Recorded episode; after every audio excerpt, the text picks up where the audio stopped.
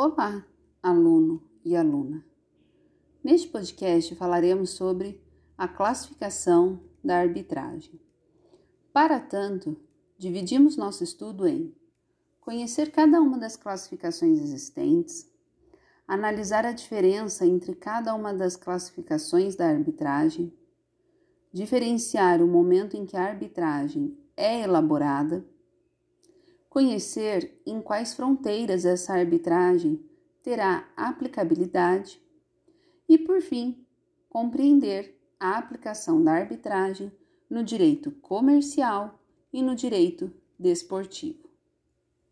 Com isso, a unidade foi estruturada em cinco tópicos: arbitragem facultativa e obrigatória, arbitragem formal e informal arbitragem de direito e de equidade, arbitragem interna e internacional e a arbitragem no direito comercial e no direito desportivo. Aqui você aprendeu a respeito da classificação da arbitragem. Quando estudamos esse tema, é interessante conhecer sobre cada uma de suas classificações, analisarmos as diferenças entre cada uma delas e conhecermos as formas de aplicação da arbitragem no direito comercial e no direito desportivo. A classificação da arbitragem serve para ordenar um conjunto de conceitos de acordo com certas relações que se pretende evidenciar. Ela pode ser utilizada como uma ação classificadora, formadora de grupos de coisas da mesma espécie. Devemos saber que a classificação da arbitragem se dá das seguintes formas, como citadas anteriormente: facultativa e voluntária, formal e informal, de direito e de equidade, interna e internacional, e também relacionada ao direito comercial e desportivo. Na sequência no nosso estudo, contextualizamos a arbitragem na esfera do direito comercial sendo este um dos que mais se beneficiou com o Instituto da Arbitragem. Isso por conta da força vinculante dos usos e dos costumes desse ramo. Como o direito comercial é um ramo dinâmico e prático, ele possui normas que visam proteger a empresa e seu lucro. E, como a arbitragem é um meio rápido e dinâmico, acaba atendendo prontamente à sua necessidade. Não se pode esquecer que a cláusula compromissória deve estar presente no estatuto social e que a entidade arbitral deve ser indicada logo nesta cláusula, a fim de que, posteriormente, não tropece o compromisso com a arguição em juízo. Finalizando assim o estudo feito nesta unidade, fal, fal,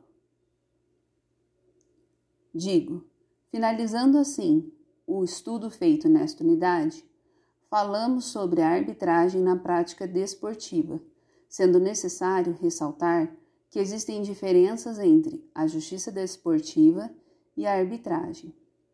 Enquanto o objeto da arbitragem são os direitos patrimoniais disponíveis, a outra se centraliza nas infrações disciplinares e competições desportivas.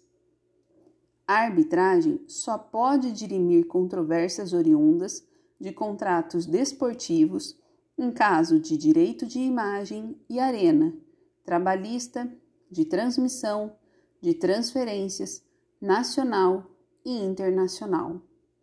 E você, conhecia essas curiosidades sobre a arbitragem, principalmente no que diz respeito à arbitragem comercial e desportiva? Olá, aluno e aluna. Neste episódio falaremos sobre a primeira unidade da disciplina de arbitragem. Aqui estudamos sobre a arbitragem, seu instituto, suas características e a sua influência dentro da sociedade. Para tanto, compreendemos os acontecimentos históricos que envolveram esse instituto. Além disso, também falamos sobre os fatores que contribuíram para a arbitragem que conhecemos hoje. E por fim, vimos como funcionava a arbitragem nos principais momentos históricos.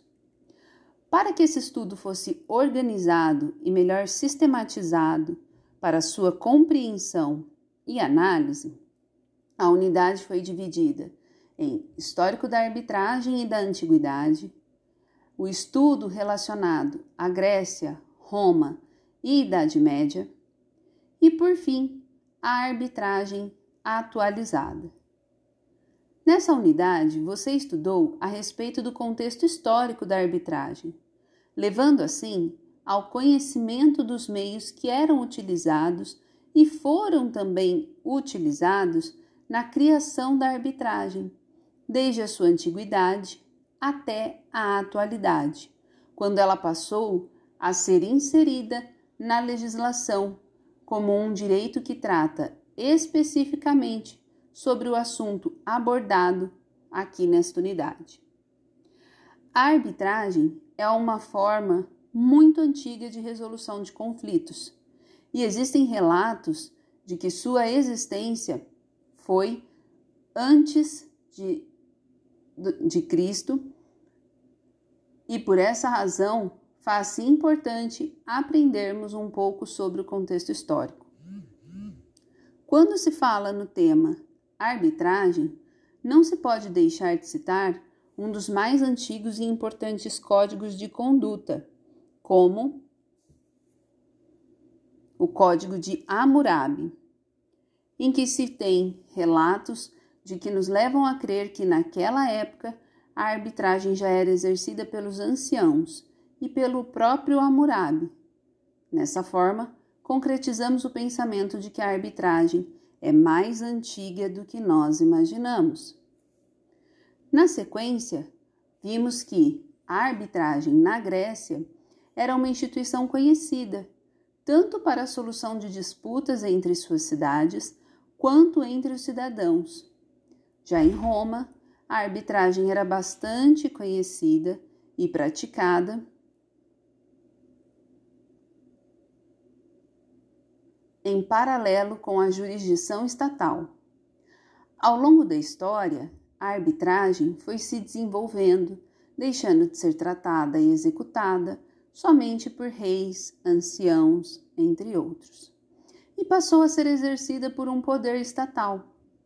Com isso, vimos acontecer na Idade Média, com o renascimento do comércio, em que o poder estatal passava a determinar e decidir conflitos por meio dos árbitros então.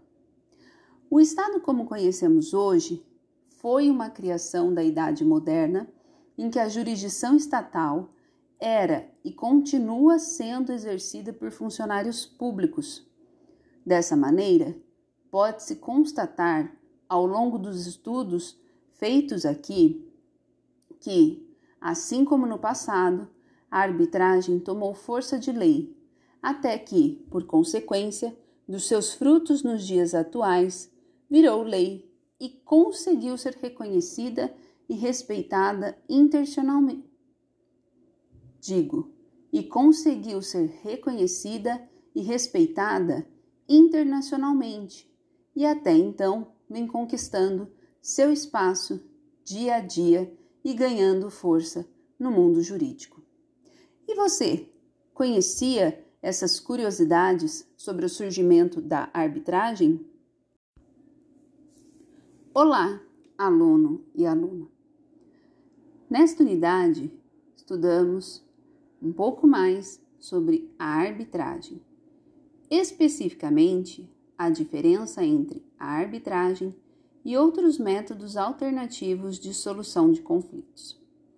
Para tanto, nosso estudo foi organizado em compreender os meios alternativos existentes, analisar a arbitragem, conciliação, mediação e negociação, e conhecer as diferenças existentes entre cada um desses métodos.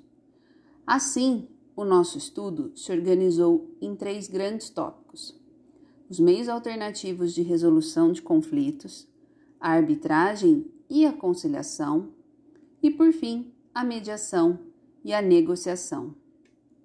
Depois que você viu, na unidade anterior, um pouco mais a respeito do contexto histórico da arbitragem, aqui passamos a estudar um pouco sobre a diferença entre a arbitragem e outro dos métodos alternativos de solução de conflitos. Para tanto, é bom sabermos como surgiram os meios alternativos de resolução de conflitos e, também, sua importância dentro do mundo jurídico em que vivemos.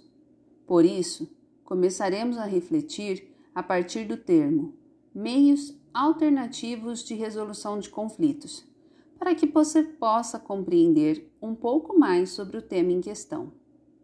Na sequência, a respeito do conceito da arbitragem, poderemos definir então como um meio privado e alternativo de resolução de conflitos referentes aos direitos patrimoniais e disponíveis, de forma que o árbitro, normalmente, é um especialista na matéria em que está sendo discutida e apresentada na sentença arbitral proferida por ele. Quanto à sua regulamentação, a arbitragem está prevista em uma lei própria que foi criada em 1996 e ficou conhecida como Lei da Arbitragem. Seu número é 9307 de 1996. Após sua criação, tornou-se muito importante para a resolução de conflitos em razão de sua agilidade na resolução dos processos. Na sequência, vimos a conciliação, a mediação e a negociação, para que você possa então, através desse estudo, fazer um comparativo entre a arbitragem e os demais métodos de resolução de conflitos. Aqui veremos a importância da conciliação nos meios processuais, tanto na arbitragem como na justiça comum, também chamada de justiça pública, pois essa categoria auxilia em ambas as jurisdições. Logo após, faremos uma explanação da mediação, a qual, em regra, é um meio extrajudicial de resolução de conflitos, que é auxiliado por um mediador que é aquele terceiro envolvido, a encontrar por si só uma solução negociada e amigável para o conflito que as expõe. Para finalizar o nosso estudo nessa unidade, teremos o conceito e a importância da negociação na resolução dos conflitos e também veremos os diferentes posicionamentos citados anteriormente, em que existiria, sim, um conflito porém os sujeitos envolvidos conseguem chegar a um acordo sozinhos, sem a necessidade da participação de um terceiro, que é o caso do árbitro. A negociação é um processo voluntário em que acontece quando as partes buscam soluções para resolver suas negociatas, podendo ocorrer somente entre elas ou se utilizar de um terceiro baseando-se em estilos e estratégias próprias. E você, sabia que a arbitragem é um instituto onde um terceiro toma decisões, enquanto nos demais apenas eles são orientados da melhor forma de se chegar a uma solução sozinhos?